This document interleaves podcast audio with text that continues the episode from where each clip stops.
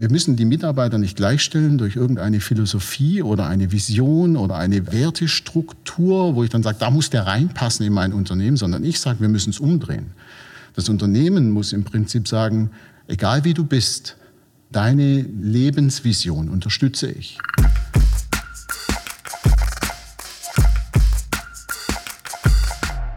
Herzlich willkommen zu einer neuen Folge Zukunftszeichen Podcast. Heute habe ich mir einen echten Menschenkenner eingeladen. Zu Gast hier im Lingner Werk 2 ist Mirko Irion. Er bezeichnet sich als Business Coach, vielleicht doch eher Sport, wirtschaftspsychologischer Berater, aber er ist auch Unternehmer und unter der Marke Identitätskraft ähm, hat er auch eine eigene Akademie an den Start gebracht und ähm, also wirklich ein Tausendsasser.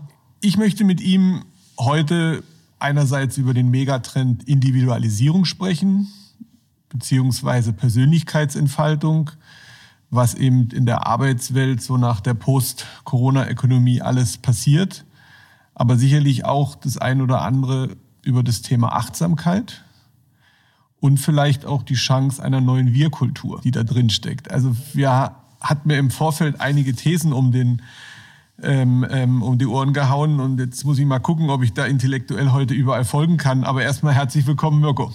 Hallo Stefan. Danke für die Einladung. Ja, stell dich doch einfach mal kurz vor und ähm, ja, wie würdest du dich bezeichnen nach diesen vielen Begriffen? Naja, ähm, du hast es im Prinzip so die Eckdaten schon alle erfasst mit deiner Vorstellung.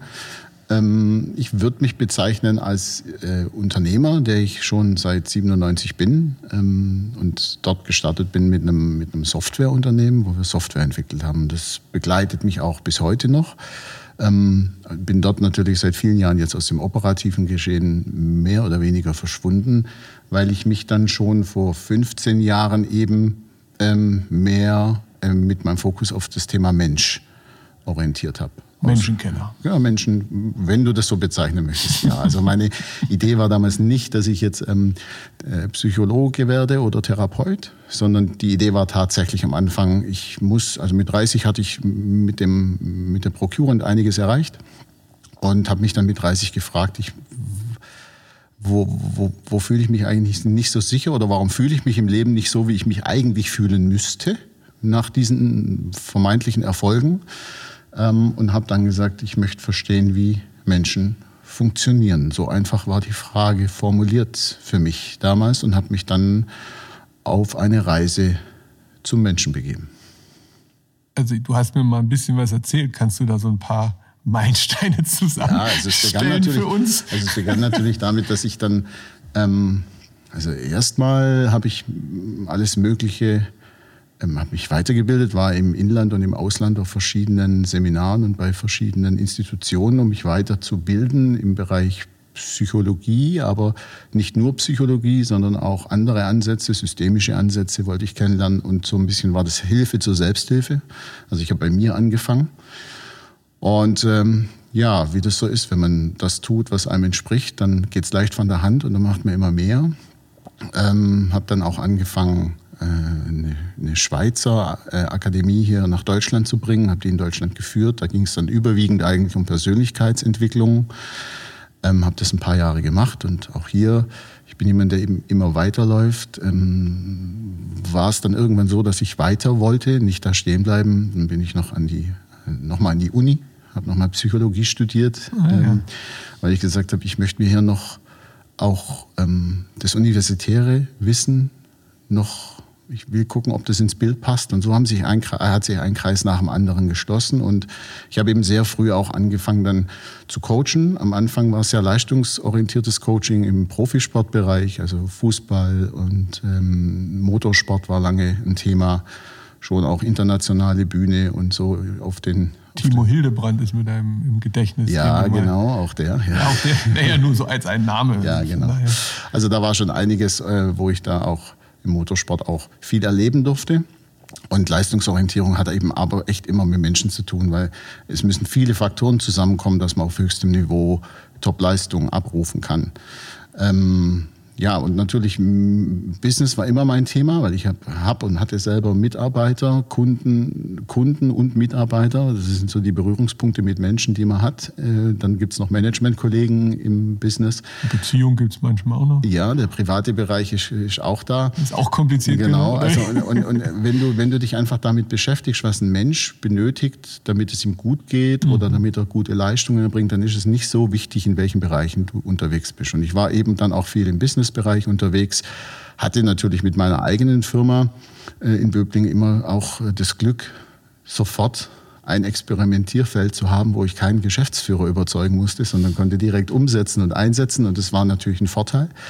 Bin dann aber natürlich auch ähm, äh, schnell dazu gekommen, Mittelstandsunternehmer äh, zu coachen, bei ihrer Führungskräfte zu coachen, ähm, das äh, auch bei Konzernen zu arbeiten, in bestimmten Bereichen dann immer. Kann man sagen, da gibt es auch sowas wie, ja, wann bist du erfolgreich in so einem Coaching-Prozess? Ich als, äh, ich als der Experte, der wirtschaftspsychologische Experte. Ja, einfach mal, oder wie definierst du für dich, jetzt bin ich erfolgreich oder jetzt habe ich ein Projekt abgeschlossen? Naja, oder sind diese Menschen ja, also, da, also eigentlich nie fertig?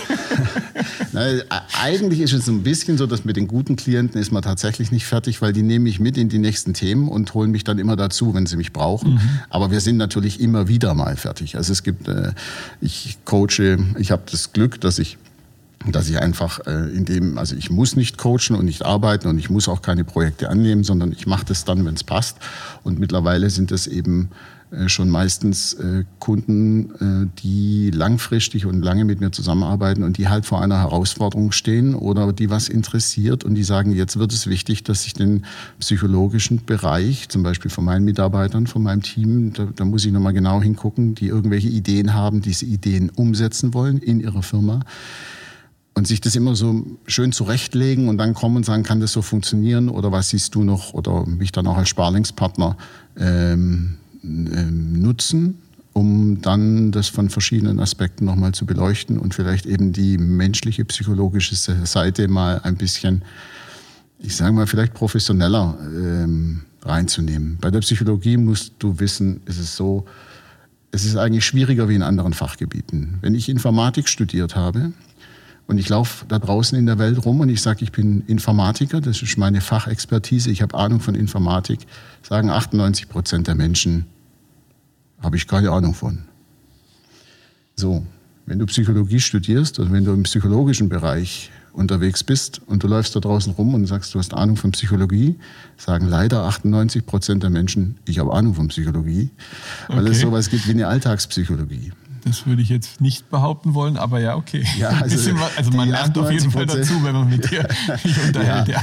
ja. Spitze These und die 98 Prozent sollen eigentlich auch nur mal veranschaulichen, wie es so ist, weil es ist schon so, umso, umso gerade im, im professionellen Sportbereich oder so, es gibt immer so die alten Hasen, die eben dann natürlich eine gute Intuition haben. Mhm und die möchte ich niemandem absprechen, aber oft ist es wichtig, dann professionelles psychologisches Wissen um das Erleben und das Verhalten von Menschen, also wie Dinge, wie Menschen Dinge erleben, also Mitarbeiter, Teammitglieder oder was auch immer, und wie sie sich verhalten. Wie das, da gibt es eben auch äh, tatsächlich eine Lehre drüber und das ist genau der Bereich der Psychologie und das kann man lernen und nicht nur so aus dem Bauch heraus, weil okay. da liegt man manchmal dann doch gehörig falsch. Und da komme ich dann dazu und bringe meine Impulse ein. Äh, sehe, sie sehe mich aber immer dann so als jemand, der so ein Buffet deckt.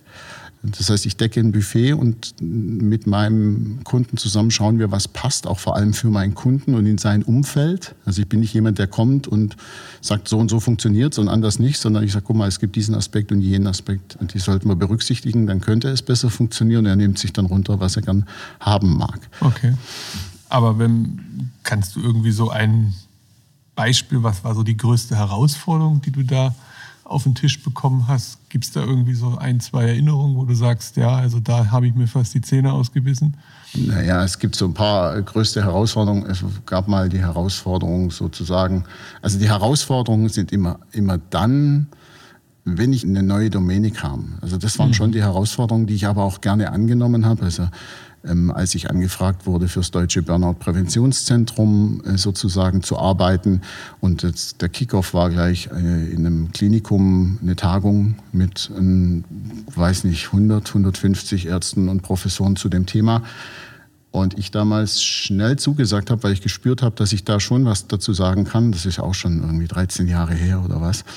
Ähm, das ist natürlich schon eine Challenge, aber dann auch die Challenge, die ich annehme, nämlich mein Wissen und meine Erfahrungen zu transferieren in eine neue Domäne, in die ich mhm. gehe, über die ich mich natürlich umfassend und lange vorher informiere und dann sozusagen solche Kickoffs, die sind natürlich so, dass die auch bei mir ähm, äh, Adrenalinschübe aus, auslösen. Bin ich beruhigt. Aber, aber da geht's, da geht's mir wie jedem anderen auch. Vielleicht habe ich die eine oder anderen Kniff noch parat, wie ich das einigermaßen regeln kann. Okay. Also das sind schon, schon solche Sachen. Das, aber es war mit dem Sport nicht anders. Das heißt, ich kam ja dann zum Profifußball. Das war die erste Domäne hier ähm, und habe dann im Profifußball gearbeitet. Aber umso öfters du solche Domänen machst, dann kam der Motorsport ähm, dann kam äh, Teambetreuung im Motorsport und auch der Unterschied zwischen Einzelsportlerbetreuung und einer und Teambetreuung. Jugendsport war das dann ja so. Ja, mhm. also das letzte Engagement war im Motorsport-Jugendbereich für, für einen sehr großen schwäbischen eine Motorsportabteilung eines sehr großen schwäbischen Automobilherstellers, äh, ganz im Jugendbereich. Und das war auch sehr spannend, weil da kommen neue Faktoren hinzu. In dem Fall dann Kinder, äh, das sind ja Kinder. Und dann, mhm. also die Psychologie der Kinder, die Eltern haben einen großen Einfluss. Der Teammanager hat Interesse. All das fließt da zusammen. Und äh, ja, da war ich aktiv, bin ich aktiv, macht mir übrigens auch Spaß noch, nach wie vor. Wir wollen ja hier im Zukunftszeichen Podcast auch immer ein bisschen nach vorne gucken. Deswegen vielleicht nochmal so eine einfache oder komplexe Frage, was ist Zukunft für dich?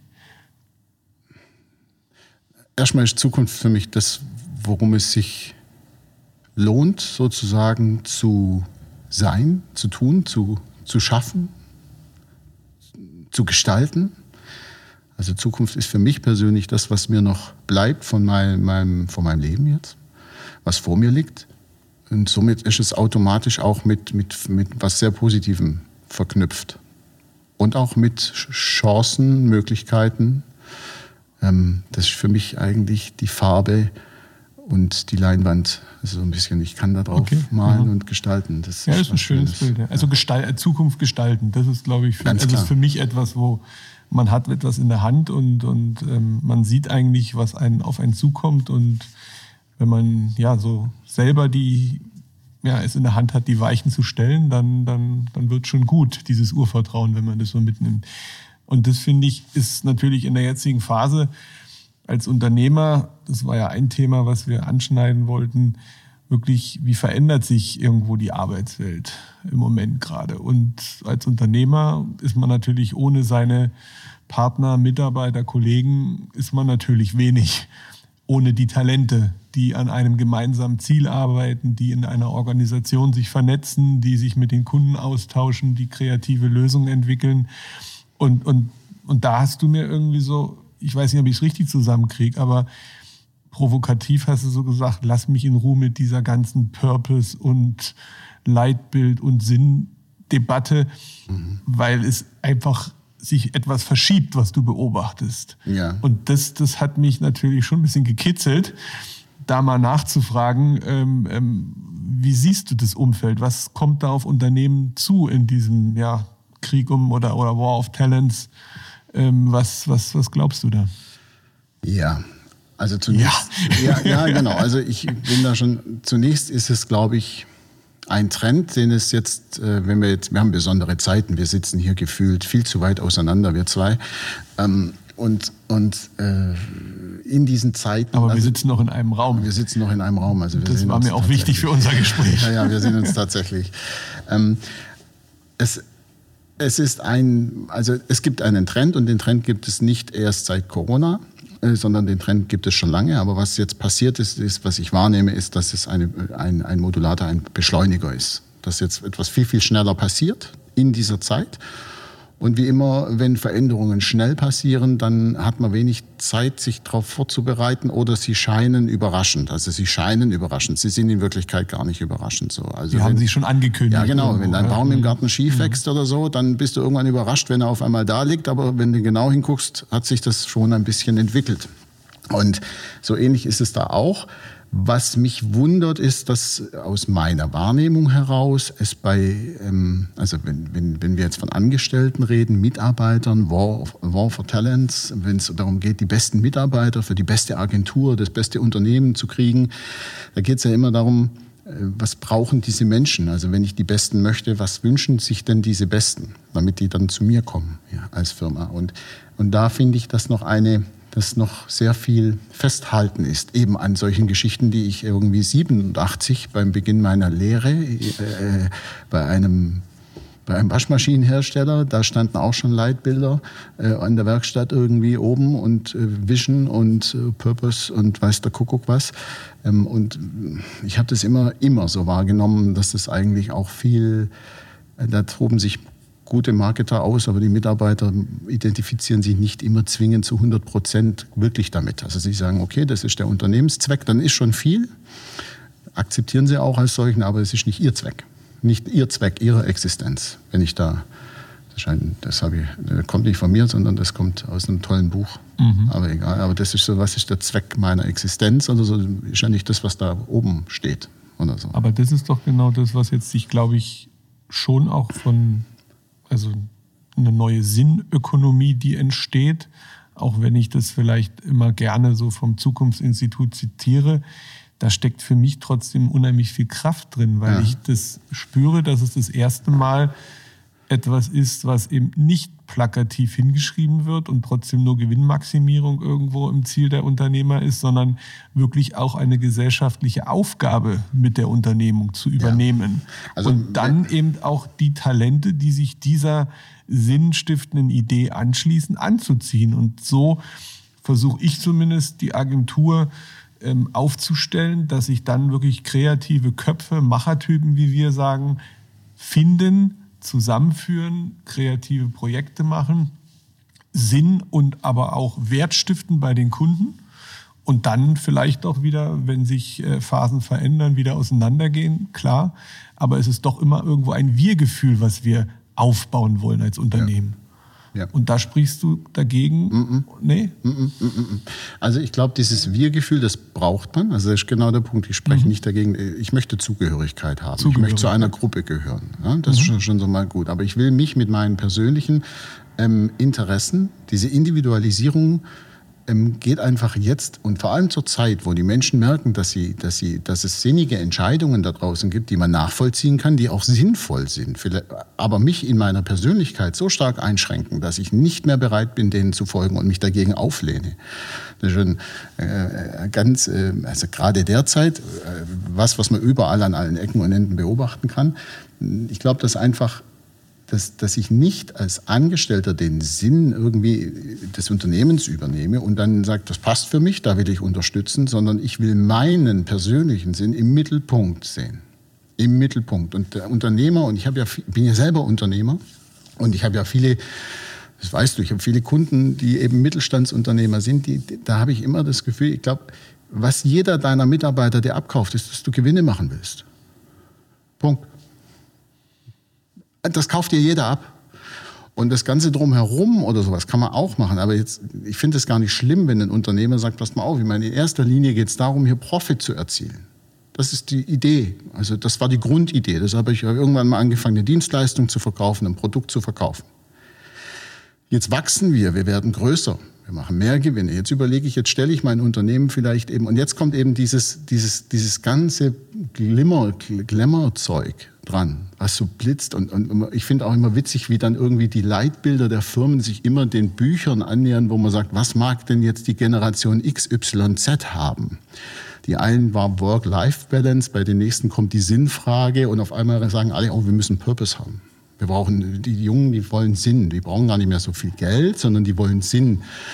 Und jetzt bin ich gespannt, was die Unternehmer, wann, wann es sozusagen ankommt, dass es jetzt aber um das Subjekt den einzelnen Mitarbeiter geht. Und, das steht aber nicht konträr in einem Widerspruch zu einem Wir-Gefühl. Das ist genau das, was ich meine. Und das ist, glaube ich, noch schwierig zu verstehen. Da hängst du mich jetzt gerade eben ein bisschen genau. ab, genau. Ja, das, ist, das ist genau das. Also irgendwie, wir müssen keine Uniformität haben in einer, wir müssen sie nicht gleichstellen. Wir müssen auch nicht sowas wie, wie, wie, wie also wir müssen die Mitarbeiter nicht gleichstellen durch irgendeine Philosophie oder eine Vision oder eine Wertestruktur, wo ich dann sage, da muss der reinpassen in mein Unternehmen, sondern ich sage, wir müssen es umdrehen. Das Unternehmen muss im Prinzip sagen, egal wie du bist, deine Lebensvision unterstütze ich. Und wenn du ein gutes Unternehmen bist, dann kannst du das bei vielen, vielen unterschiedlichen Mitarbeitern machen. Und, und das ist der Zweck. Ja, wir erwirtschaften Gewinne und diese Gewinne sind gut und wichtig, weil dadurch sichern wir uns als Gemeinschaft ab. Und deine persönlichen Lebensziele, die möchte ich unterstützen. Welche sind denn das? Du hast mal irgendwann, schon glaube ich, ein, gut zwei, drei Jahre her, wo du gesagt hast, ähm, ähm, dass, dass deine Mitarbeiter sich auch ja einfach so, so in Mitarbeitergesprächen sie gefragt hast, was so seine fünf größten also Big Five sind oder Big so. Five for Life. For life ja. ja. Und, und das höre ich so ein bisschen daraus. Also das, ja. das war schon so der Grundgedanke, dass ich mich selber frage, wo will ich hin mit der Arbeit, die ich hier ja. tue? Wie kann das Unternehmen ähm, das unterstützen? Aber, aber jetzt ist es noch ein bisschen extremer, weil also ich kann so weit folgen, dass, dass jeder Mitarbeiter oder jeder Mensch in seinem Leben irgendwo Freiheit sucht, die im Moment natürlich vielseitig eingeschränkt ist, das lassen wir mal dahingestellt. Aber ähm, dieses Freiheitsgefühl oder vielleicht auch aus dieser jetzigen Situation ähm, kann ich nachvollziehen, dass es umso stärker nachher wird. Mhm. Dass ich mich auch immer weniger einschränken lassen möchte von, ob es die Organisation ist, ob es irgendwelche ähm, ähm, ähm Gemeinschaften sind, die mich anders einschränken. Ähm, und das kann ich nachvollziehen. Und dann ist aber so, wenn ich diese ja, absolute auf oder ich Konzentriertheit habe, mhm. dann ist ja auch ganz schnell was mit Einsamkeit in mhm. meinem Kontext damit verbunden. Irgendwann ja, ähm, ähm, strebe ich ja nach Austausch, strebe nach ja, nach, nach Reflexion und, und, und da, da, da, da verlierst du mich dann immer. Ja, das ist so irgendwie der Versuch, äh, der, der Versuch, äh, guck mal, ein Mensch ist ja nicht irgendwie in seinem Arbeitsumfeld, äh, in, in, in, da entsteht ja nicht das größte Wir-Gefühl. Das würde sich vielleicht mancher Unternehmer wünschen, dass das so die Familie ist und das ist alles so ganz ja, wichtig. Doch, das will ich mir ja, ein manchmal, genau. ja. Aber die Realität ist anders. Meine, mein, mein Wir-Gefühl, also erstmal das nächste Umfeld ist meine Familie.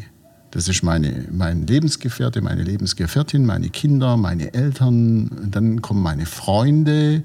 Das hat alles nichts mit Arbeit zu, Arbeit zu tun. Und natürlich gibt es ganz viel, das ist eben genau dieser Versuch, wir sind so one family und so. Und dann sage ich immer, hört doch auf, ihr seid nicht die Familie, ihr seid äh, im alten Modell, also jetzt, wenn wir mal an unsere Eltern denken, wir beide sind so um den gleichen Schlag, da hätte keiner gesagt, das ist my family. Um die 50. Ja. Und auch bei dem großen Automobilhersteller, den ich kenne, da kenne ich ganz wenig äh, Menschen und Freunde, auch in meinem Alter, die mit mir irgendwie auf den, auf, den auf den Schulen waren oder so, irgendwann mal die da reingehen und sagen, das ist meine Familie. Also das ist so dieses, das Wir-Gefühl, das nächste Wir-Gefühl eines Menschen besteht in seinem sozialen Umfeld, welches ganz nah um ihn ist, mit dem er den Alltag erlebt. Jetzt würden sich natürlich auch viele wünschen, viele Unternehmer, dass man am besten auch noch den Alltag im Rahmen dieser, dieser ökonomischen naja, Einheit erlebt. Aber, aber ein Mensch erlebt es anders. Die Menschen denken an sich es ist ganz wichtig, wenn du erfährst, dass du als Mensch kein Objekt bist, welches irgendwie integriert werden muss, sondern du bist ein Subjekt mit eigenen, ganz individuellen Bedürfnissen, die auch alle legitim sind wo kein Mensch auf dieser Welt kommen darf und sollte und sagen, ja, ist ganz gut, aber wir machen es doch lieber so und ich drehe das irgendwie so und dann können wir das und kompromissieren. Ich finde, bei seinen eigenen Bedürfnissen im Leben sollte kein Mensch großartig kompromissbereit sein, weil wir haben vorhin von Zukunft gesprochen. Das ist das, was vor uns liegt. Das ist nicht wiederholbar, nicht korrigierbar.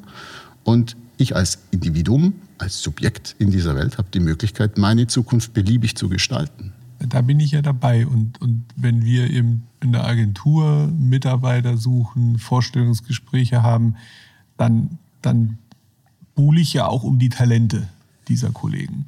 Und in den Talenten steckt ja auch immer das Individuum so drin, ähm, die haben sich ja irgendwie entwickelt aus mhm. dem eigenen Antrieb heraus, diese mhm. Talente. Und man hat sie gepflegt oder auch nicht so gepflegt. Und, und dann, glaube ich, kann halt eine gute ja, Gemeinschaft oder Arbeitsatmosphäre oder Wir-Kultur, wie man dazu sagen mag, ähm, dann eigentlich es befeuern. Diese in einem, in einem guten Netzwerk ist es wie ein Katalysator, werden meine Talente einfach größer, wertvoller wertstiftender Ja. und, und natürlich auch, ähm, ich kriege einfach Feedback und ich werde motivierter als in, in der eigenen individuellen Sicht nur. Und das ist für mich irgendwo dann etwas, wo doch wieder eine Klammer drum gehört. Ja, das ist richtig. Also im Prinzip könnte das aber auch ein Projektteam sein von lauter Freelancern. Da bin ich dabei. Also das Genau. glaube ich auch eine Entwicklung, die daraus entstehen kann, ist ja durch Netzwerke, Genau. dass Firmenstrukturen in Zukunft ganz anders aussehen. Darüber können wir auch noch reden. Also Genau. da glaube ich auch fest dran. Und was jetzt interessant ist, wenn du jetzt so ein Projekt nimmst, äh, denken wir mal in, in so ein bisschen in der Projektwelt im Prinzip. Dann hat so ein Projekt vielleicht eine, äh, eine gewisse Energie oder irgendwas, wo das hingeht. Und aber man würde sicher nicht als Firma, wenn du verschiedene Projekte hast, du hast eine, du kennst eine, du hast eine gute Agentur, eine, gut gehende Agentur und du, da gibt's Projekte und du stellst ja nicht jedes Projekt unter eine, ein neues Leitbild. Das tust du ja nicht. Und, ähm, sondern es gibt ja irgendwie so ein drüberstehendes, oder in der Vergangenheit gab es vielleicht so drüberstehende Leitbilder. Und das Spannende ist im Prinzip, ich bin bei dir. Es gibt schon dieses Wir, das ist auch wichtig. Nur ich muss mich in dieser Gruppe voll entfalten können. Und jetzt unterstreiche ich voll, kompromisslos. Das bedeutet, ich will vielleicht acht Monate im Jahr arbeiten, keine zwölf. Das will, bedeutet, ich will vielleicht in der Woche nur 30 Stunden arbeiten, keine 50. Das bedeutet, ich mache Überstunden oder ich will keine machen.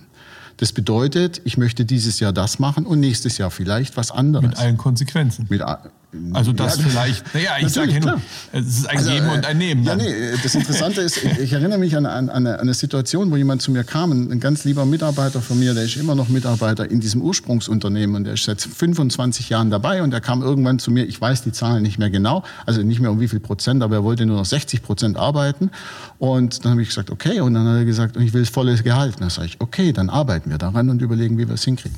Also das erste, der erste Reflex wäre erstmal, wie? Nur noch irgendwie 60 Prozent, volles Gehalt? Nee, und was denkt er sich und überhaupt? Aber es ist eben diese Idee, dass du dann eben weitermachst, dass du sagst, meine Priorität ist, wenn es irgendwie möglich ist, möchte ich dich bei der Entfaltung deines Potenzials unterstützen, deines persönlichen Potenzials. Das heißt, ich möchte mit meinem Unternehmen, und das ist wirklich sinnvoll, ich möchte mit meinem Unternehmen den Erfolg, den mein Unternehmen erwirtschaftet, den gebe ich zurück, damit du so leben kannst, wie du leben willst. Und dann habe ich ein Wir-Gefühl. Weil wenn ich dann 15, 20, 30, 40, 50 Leute habe, die sich darin einig sind, dass sie sagen, wenn es im einen Bereich nicht läuft, läuft es aber im anderen Bereich und dafür sorgen wir, dass das Gesamtsystem funktioniert und wir uns alle entfalten können. Weil mehr will ich in meinem Leben nicht. Ich will nicht das, was der andere hat, sondern ich möchte mich entfalten. Na gut, aber da steckt ja auch drin, dass ich dann auch wieder in diese Reife habe, etwas ans System zurückzugeben. Also das tun sie ja, die können, also das ist auch... Genau, ich will ja sagen, also es Genau. ist ein Geben und ein Nehmen auch wieder. in dieser Das ist, eigentlich gar kein, das ist eigentlich gar kein Geben und Ne- also aus meiner Sicht, ich würde es ein bisschen anders bezeichnen. Ich glaube, wir meinen das Gleiche.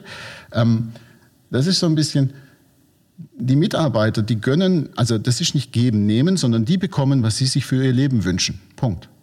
Und das ist eben nicht dieser Deal, so wie wir das gelernt haben, noch von unseren Eltern. Du gehst und verkaufst Lebenszeit, um Geld zu kriegen, damit du im Privaten irgendwie was gestalten kannst, wie du es möchtest. Ganz anderes Denken, sondern die sagen, ich entfalte sieben Tage die Woche, 24 Stunden mein Potenzial.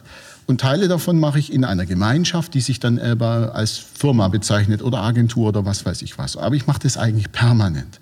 Und ich bekomme vom Leben zurück, was ich mir wünsche. Auch in Zukunft und auch Entwicklungsperspektiven sind da und, und, und. Und das ermöglicht mir, das System, in dem ich lebe, zu dem gehört der Staat, die Gemeinschaft, das Familiensystem, aber auch wegen mir der Arbeitgeber.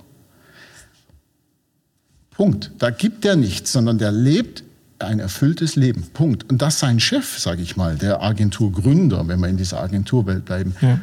anders lebt, mehr, mehr hat, mehr Reichtum, mehr Wohlstand oder was weiß ich was, das ist dem vollkommen egal, weil das, ist, das will der ja gar nicht. Weil wenn der, wenn der möchte sich vielleicht irgendwo hin entwickeln, möchte vielleicht irgendwann eine eigene äh, Agentur gründen oder sich selbstständig machen oder was weiß ich was. Aber wenn die Menschen in dem Moment ihr Potenzial entfalten und mit dem Blick auf die Zukunft das in die Richtung geht, die sie sich wünschen, und die kann sich ja auch verändern, dann geht es da nicht um Geben und Nehmen. Das ist ja wie so ein Zwei-Parteien-System. Da gibt es also die Firma und dann gibt es Angestellten. Ja, gut, aber wenn er im sich findet und in der Agentur oder in der Unternehmung, in der Organisation sein Potenzial entfaltet, dann ist es ja eigentlich genau der Mitarbeiter, den ich mir so wünschen würde. Ja, genau. Und Weil den habe ich ja irgendwann mal angesprochen wegen seinem Potenzial. Ja, ja. Vielleicht hat er das maximal in der Firma erst dann entfaltet, weil wir ihn fördern, weil er in der Gemeinschaft sich ähm, ja noch sicherer fühlt, sage ich mal, oder ähm, ähm, ja, ich glaube, das ist so ein bisschen. Du hast einen ganz wichtigen Punkt gerade angesprochen. Du Nur hast einen. Dann, nee, du, nein, einer ist für mich ganz wichtig. Wenn ich jetzt so das anschaue, wir wollen War of Talents. Also man muss verstehen, dass es, dass es Arbeitgeber geben wird, die das ermöglichen.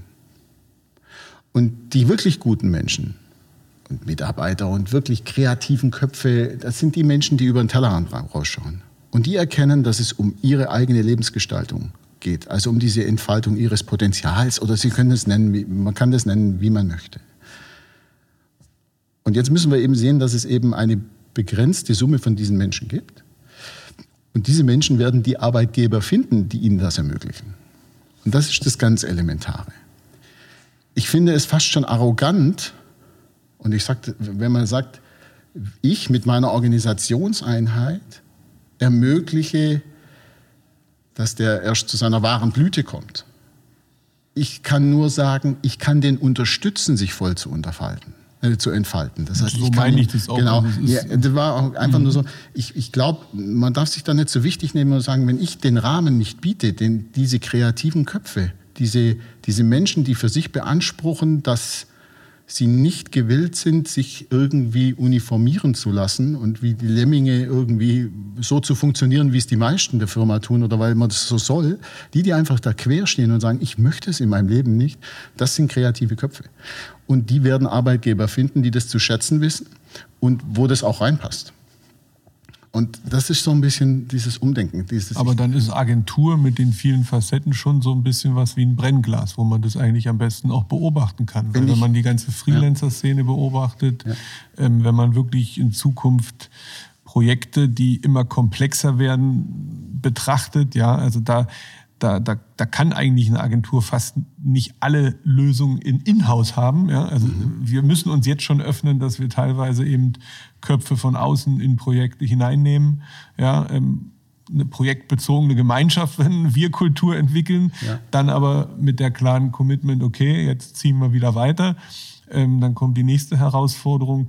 Also ich sehe schon auch eine große Chance ich sage jetzt mal auch als kleines Unternehmen, komplexere und größere Herausforderungen zu stemmen in Zukunft. Nicht nur durch die Art und mhm. Weise, wie wir gerade lernen, zusammenzuarbeiten. Ich meine, jetzt nehmen wir nicht das alt ständig strapazierte Homeoffice und Co. Das machen ja. wir jetzt mal nicht mhm. auf das Fass. Aber ähm, es ist schon spannend, wie viel Eigenverantwortung abhandengekommen ist bei den mhm. Kollegen. Also mhm. das beobachte ich. Also ich, ich, ich bin super stolz, wie wie, wie hier auch eine, ja, einfach eine Eigendynamik im Positiven entstanden ist ja. und man dieses Anpacken oder, und deswegen kann ich ab und zu dir einfach nicht folgen, weil ich glaube, viele wollen diese Gemeinschaft und auch ein bisschen Sicherheit, die eine Gemeinschaft gibt.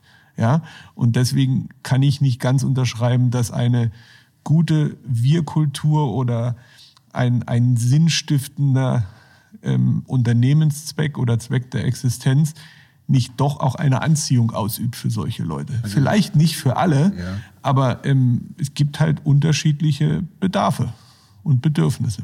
Bei den Mitarbeitern meinst du? Jetzt? Bei den, ja. bei den Menschen, wenn man wieder auf genau. den Menschen kommt. Also es ist natürlich so, dass, also wenn man jetzt Purpose, Sinnhaftigkeit einer Unternehmung, das muss natürlich sozusagen passen zu dem Mitarbeiter, dass man sagt, und, und diese Wir oder diese, dieses Wir-Gefühl will ich um Gottes Willen, also ja, nochmal, du hast recht, es muss unbedingt auch diese Gruppe geben und dieses Zugehörigkeitsgefühl. Was nur wichtig ist, ist, dass man sich eben an den Bedürfnissen der Mitarbeiter orientiert. Mhm. Was ich beobachte bei vielen Agenturen ist, dass durch diese ja Homeoffice-Corona-Variante und durch dieses flexible Arbeiten und, und, und ähnliches viele Machen Regeln. das fast doch auf. Ja, jetzt, ja, aber es ist schon, es ist schon so, es sind, viele, es sind viele Regeln weggefallen einfach. Ja. Weißt du, ich kenne Unternehmer, die haben gesagt, Homeoffice gibt's nicht. Ich, ich kenne Agenturleiter, die wollten kein Homeoffice. Ja, Controlling ist out, Vertrauen so, ist in, hatten ja, wir genau. letztes Mal gesagt. Und, und, und natürlich ist es so, dass der, der Mitarbeiter, der sich sich vielleicht vor dieser Zeit ein bisschen eingeengt gefühlt hat durch Regeln seiner, seiner Firma, jetzt merkt, obla, jetzt verändert sich hier was und jetzt kann ich, das wird schöner hier, es wird besser, mhm. es wird flexibler, mir wird vertraut, ich werde mit meinen eigenen Bedürfnissen wahrgenommen. Ich erlebe Unternehmer, die auch langsam anders denken und, und sich öffnen und nicht mehr in ihrer Welt leben, wo sie sagen, nach den Regeln gibt es und wenn der da aus dieser Regel ausbricht, dann ist es sein Bier, entweder er passt sich an oder er muss halt gehen und guckst dir doch mal an, wer geht. Du hast ja viele Jahre lang eine Agentur. Wie oft hat man gute Köpfe verloren, kreative Köpfe, Köpfe, die keine Grenzen wollen, sondern sich über die Grenzen entfalten können. Und irgendwann war die Grenze erreicht, wo man gesagt hat, oh, geht aber in unserem Rahmen hier jetzt irgendwie nicht mehr. Und äh, wir beide haben auch in der Vergangenheit schon Situationen gehabt, wo wir dann gemeinsam über den Tellerrand rausgeguckt haben und geschaut haben, wie kann man denn jetzt über den Tellerrand der Agentur trotzdem weiter mit guten Menschen zusammenarbeiten. Geht ja in mhm. Richtung Netzwerk und ähnliches. Und genau das, ich sage einfach, ähm, ähm, ich sage mal, mein Appell ist einfach, orientiert euch, behandelt die Mitarbeiter als, ähm, wenn ich hier ein einen Kollegen zitieren darf, den Gerald Hütter, der immer sagt, die Menschen sind Subjekte und keine Objekte. Behandelt die Menschen als Subjekte. Nehmt sie wahr mit dem, was sie sind und bringt es ein. Und ja, die Gruppe braucht es. Nochmal aus, die will ich denn, die Gruppe streite ich dir nicht ab, aber ich mag Danke. Nicht. Aber, aber was ich nicht mag oder wo ich einfach sage, naja, was heißt nicht mag? Ich sage einfach, ich berate ja nun mal Unternehmer und die Unternehmer, die ich berate, hoffe ich, dass die erfolgreich sind. Und wenn man sich öffnet in diese Richtung und sagt, das bringt überhaupt nichts, wenn ich sage, das sind unsere Werte und das gebe ich so von oben nach unten durch und, und das ist der Rahmen, in dem wir sind. Der Rahmen, der muss von unten nach oben kommen. Also das okay. muss aus den Mitarbeitern kommen. Gruppe brauchen wir sicher auch. So ist ja auch beim dem Unternehmen, das ich noch habe. Ja, aber das sind ja auch genau dann wieder so diese Fragen, was ist die richtige ja, Organisationsform? Gibt es überhaupt noch irgendeine Form, die auf diese Art und Weise des Zusammenarbeitens passt?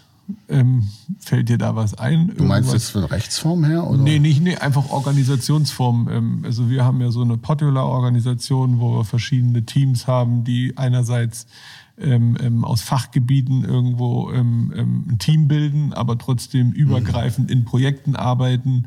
Und trotzdem ist es eben eine kleine, ähm, ja, ein kleines Team und ähm, die Agentur selber ist in der Größe so, dass sie dann aber auch komplexe Projekte aus verschiedenen Bereichen stemmen kann. Ja. Aber das Fachwissen ist irgendwo sind die Leute zusammen ähm, in den Fachbereichen.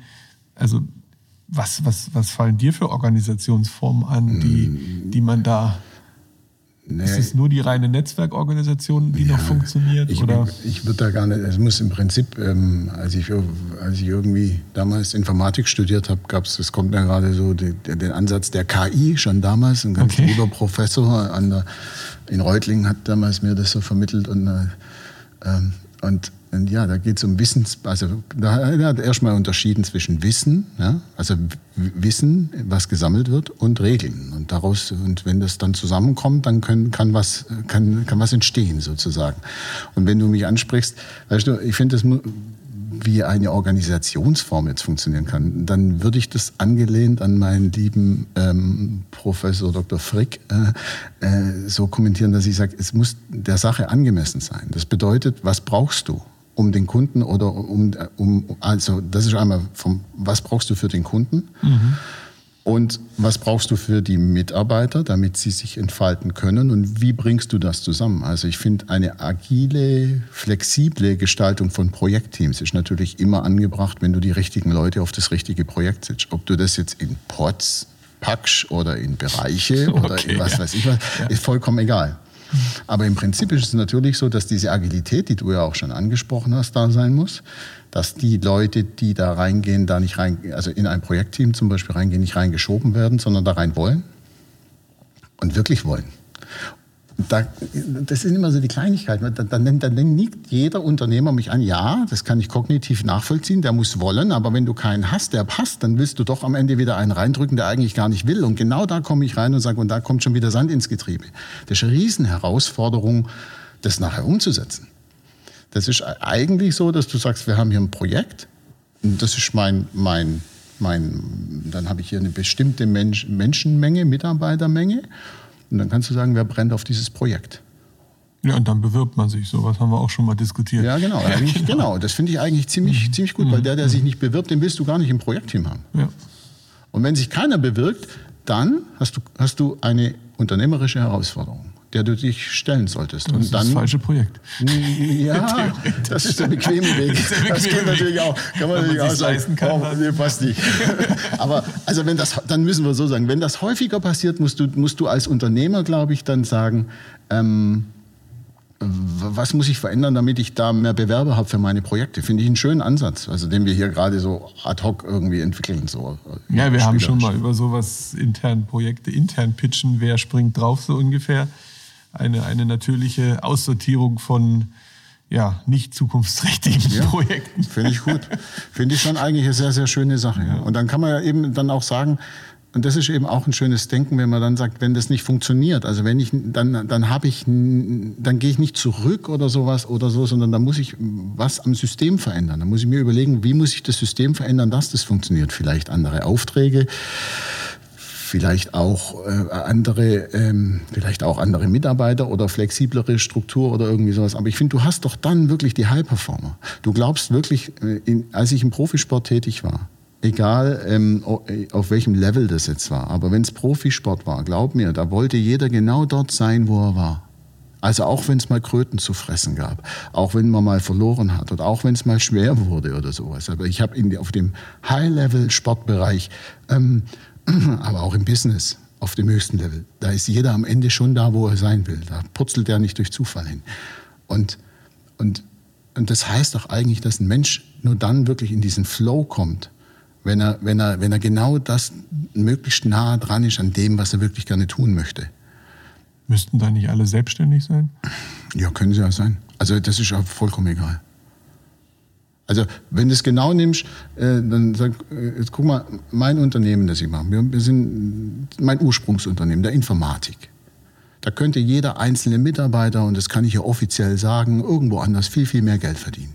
Informatiker sind gesucht, gibt es überall. Bei dem alle drei Wochen klopfen bei denen mindestens über irgendwelche Plattformen irgendwelche Headhunter an und legen noch mal irgendwie 20.000 drauf. Ähm, die könnten auch Freelancer sein. Also ja, aber die haben einen guten Grund, warum die da sind. Und den Mut zu sagen, ich habe eine Gruppe, ein Wir und der Mitarbeiter findet etwas bei uns, was er, glaube ich, woanders nicht so leicht findet. Sicherheit, Zugehörigkeit, Potenzialentfaltung. Jetzt sind wir wieder zusammen. Das kann ja. ich alles unterschreiben. So, ganz genau. Aber dann, aber dann, dann musst du dich da auch nicht abschotten. Ich habe das lange Jahre probiert, Stefan. Mhm. Wir, waren, wir sind im Projektbereich tätig. Wir haben keine schönen Büroräume, wir haben keine Tischkicker und wir haben keine hypen Kaffeemaschinen. Wir haben das alles nicht. Und wir haben das seit 97 nicht. Und unsere Mitarbeiter sehen sich zweimal im Jahr und sind über das ganze Bundesgebiet verteilt. Also so gesehen hatte ich damals in dieser ein bisschen Vorlauf, ja. Ja, und ich habe damals aber schon natürlich die ich habe ich habe riesen Fehler gemacht. Ich habe versucht irgendwie die fernzuhalten von in den ersten Jahren hatte ich Angst, dass Headhunter kommen und denen einfach mehr Geld bieten und dann sind sie weg und so war es dann auch ganz genau. Und das hat sich halt einfach damals, ich hatte ja gar keine andere Wahl. Ich musste mir überlegen, tatsächlich, was macht Menschen glücklich? Was macht die Mitarbeiter in meinem Unternehmen so glücklich, dass sie sagen, ich möchte hier sein? Und ich wusste, ich kann nicht die Gehälter zahlen, die große Konzerne bezahlen können. Die, also das, das kann nicht die, der Wettbewerb sein. Und äh, das, deshalb bin ich damals auch ähm, immer mehr und mehr mutig, immer mutiger geworden und habe dann immer mehr auch das zugelassen, dass ich aufmache und sage, ihr müsst Bock auf uns haben und ich möchte euch das geben, was euch, was vielleicht einmalig ist für dich. Und in der Zeit war es schon früh, dass ich gesagt habe, Big Five for Life, ja, ja. Orientiert mhm. auch an dem Buch, das kann jeder auch lesen, ist toll, ist schönes Buch. Ähm, äh, was sind deine Big Five for Life? Steht bei mir seit vielen, vielen Jahren in, in jedem Mitarbeitergespräch an, wo wir sagen, was möchtest du im Leben erreichen? Und da kommen Dinge, ich will ein Blockhaus haben und ich will einen Fallschirmsprung und ich möchte mal durch USA cruisen und sowas. Und da sage ich, ja, kann ich dir vielleicht auch helfen? Lass uns das mal auf die Agenda schreiben. Mhm. Nee, nee, das fand ich auch immer spannende Impulse. Und, und ähm, wenn man jetzt nochmal so ein bisschen guckt, ähm, jetzt haben wir ja mittel, kleine Unternehmen irgendwie. Was machen Konzerne in Zukunft? Ja, erstmal haben Konzerne, aber das ist auch nicht ganz neu, vielleicht bei dem War for Talents und die ganz kreativen Köpfe, die so wirklich, also kreativ und über den Tellerrand raus, die tun sich vielleicht schon auch jetzt schon oder auch schon vor Corona und vor der ganzen Nummer ein bisschen schwer mit Konzernen. Das kennst du, glaube ich, wahrscheinlich als Agenturinhaber schon. Also wenn du, das ist, Konzerne haben eine Riesenherausforderung, aber ähm, Aber ich glaube, das ist eine stemmbare Aufgabe, halt nicht von heute auf morgen. Also im Prinzip müssen die natürlich ihre Prozesse verändern und sie müssen anders denken lernen. Also ähm, oder sie müssen ihr Businessmodell so gestalten, dass sie sagen, wenn wir weiterhin, es wird immer noch Menschen geben, die einfach kommen und Lebenszeit verkaufen. Das ist kein Problem. Also wenn man mit diesen Menschen dann ordentlich, also ein Unternehmen erfolgreich führen kann und Gewinne erwirtschaften und sagt, naja, das ist ja gut dann. Dann kann ich das dann ja einfach das. so fortführen. Genau, dann kann ich das einfach so weitermachen. Also ich, ich glaube, ich glaube, Lingner bezeichnet sich als Boutique-Agentur. Ja. Ja, das, da glaube ich, das zu skalieren auf ein Level mit, äh, sagen wir mal, Lingner hat 600 Mitarbeiter und wir sind Boutique-Agentur, irgendwie fühlt sich das nicht so passend an. so, wenn, ihr aber, wenn aber Lingner sagen würde, wir machen einen Bereich und den von der Stange und den von überhaupt, dann musst du vielleicht auch gar nicht diese besten Köpfe haben, sondern die Kreativen und die über den Tellerrand rausgucken. Dann kannst du vielleicht sagen, okay, ich kaufe dann einfach Leute, die sagen, ich, ich fühle mich damit wohl. Das ist mein, mein persönliches, ich will, es gibt auch Menschen, die sagen, ich brauche so eine feste Struktur, ich will dahin und dann will ich raus und dann habe ich meine Ruhe. Kann durchaus sein. Aber um auf die Konzerne zurückzukommen, ich bin der Meinung, die müssen ähm, anders denken. Ein Konzern hat verschiedene Bereiche. Es gibt, welchen Mitarbeiter brauche ich in welchem Bereich? Ich glaube, dass man nicht umhin kommt, da, als Konzern, dass man sagt, es gibt Bereiche, wo wir wirklich uns öffnen müssen, also hin zu den Mitarbeitern nicht als eine Personal. Ich habe früher immer gesagt, du bist bei mir keine Personalnummer, sondern du bist ein Mensch. Ähm, als Menschen zu betrachten mit seinen eigenen individuellen Bedürfnissen und eben ganz schnell davon wegzukommen, um zu sagen, ja, das hat ja nichts mit der Arbeit zu tun. Sondern, sondern zu sagen, doch, wir übernehmen Verantwortung als Arbeitgeber, damit du dich möglichst gut äh, entfalten kannst. Und da gibt es einfach Stellen in einem Konzern, wo, das, wo man das brauchen wird und wo das dann eben auch professionell eingeführt werden muss. Ähm, und nicht so immer viele, es gibt tolle, verantwortliche, äh, volle Führungskräfte im Konzern, die das dann irgendwie trotzdem tun, aber so, so hintenrum. Also man versucht dann so hintenrum zu helfen. In das Ihrer Abteilung so mehr. Ja, genau. In, in, meinem Geltungsbereich unterstütze ich und mache ich. Und das sind tolle, die haben es ja schon lange verstanden. Ja. Und auch die anderen haben es eigentlich verstanden, bloß sie haben es noch nicht umgesetzt oder setzen es halt jetzt langsam um. Aber ähm, ich habe gerade gehört, dass, äh, dass momentan bei einer, jetzt darf ich nicht sagen, bei, einer, bei einem großen Konzern äh, Skype eingeführt wird als Zukunftsprojekt. Jetzt gerade, wo es jetzt abgelöst wird von einem anderen System, Genau, und das schon 18 Jahre auf dem Markt. Genau, genau also das habe ich auch also, was, ich damit, was ich damit skizzieren will, also Konzerne sind ja auch die Flaggschiffe, sind große Schiffe, sind langsam, sind träge oder sowas, sind eben kein Schnellboot. Ähm, ich finde, die haben jetzt noch nichts verschlafen oder so, aber, aber als Konzern, also wenn ich verantwortlich bin in einem Konzern oder in einem großen Mittelstandsunternehmen, das ja auch schon sehr, sehr, sehr prozessorientiert oder nur prozessorientiert funktionieren kann, sehe ich schon, was da auf mich zukommt und der da früh drüber nachdenkt. Vor allem so der, der große Mittelstand, der, glaube ich, hat hier jetzt gerade Riesenchancen. Mhm. Jo, jetzt haben wir, glaube ich, schon ein bisschen zum Nachdenken angeregt. Ähm, und, und wenn du unseren Hörern noch mal so ein bisschen, was, was würdest du denn so als Unternehmer oder wie würdest du ein Unternehmen heute gründen oder aufsetzen, wenn du noch mal komplett neu anfangen würdest? Also ich würde ganz, ganz am Anfang, äh, das habe ich allerdings auch, also damals schon getan und mit den Jahren immer mehr. Also ich würde bei mir anfangen.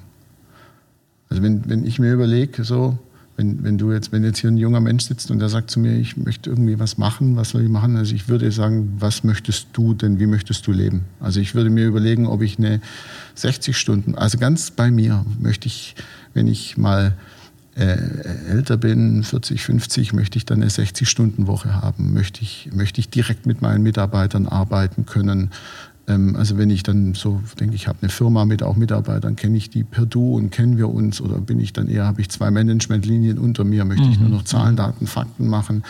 Ähm, was sind, ist mir wichtig, was sind meine, persönlichen, meine persönlichen Werte? Genau, da mhm. würde ich anfangen. Dann gibt es natürlich eine Domäne, die du vielleicht studiert hast. Also bist du jetzt irgendwie aus dem Backhandwerk oder bist du Maurer oder hast du ähm, äh, Werbemittelgestalter äh, gelernt oder was auch immer, ganz egal. Und dann, und dann würde ich sozusagen meine Interessen gegen diese Domäne laufen lassen. Das ist auch ein Prozess, dass ich so sage, okay, jetzt, also ich, ich sage ja auch immer, ich verhelfe mit der Procurement jungen Mitarbeitern zu der Entfaltung ihres Potenzials im Rahmen der Softwareentwicklung und nicht im Rahmen der was, mhm.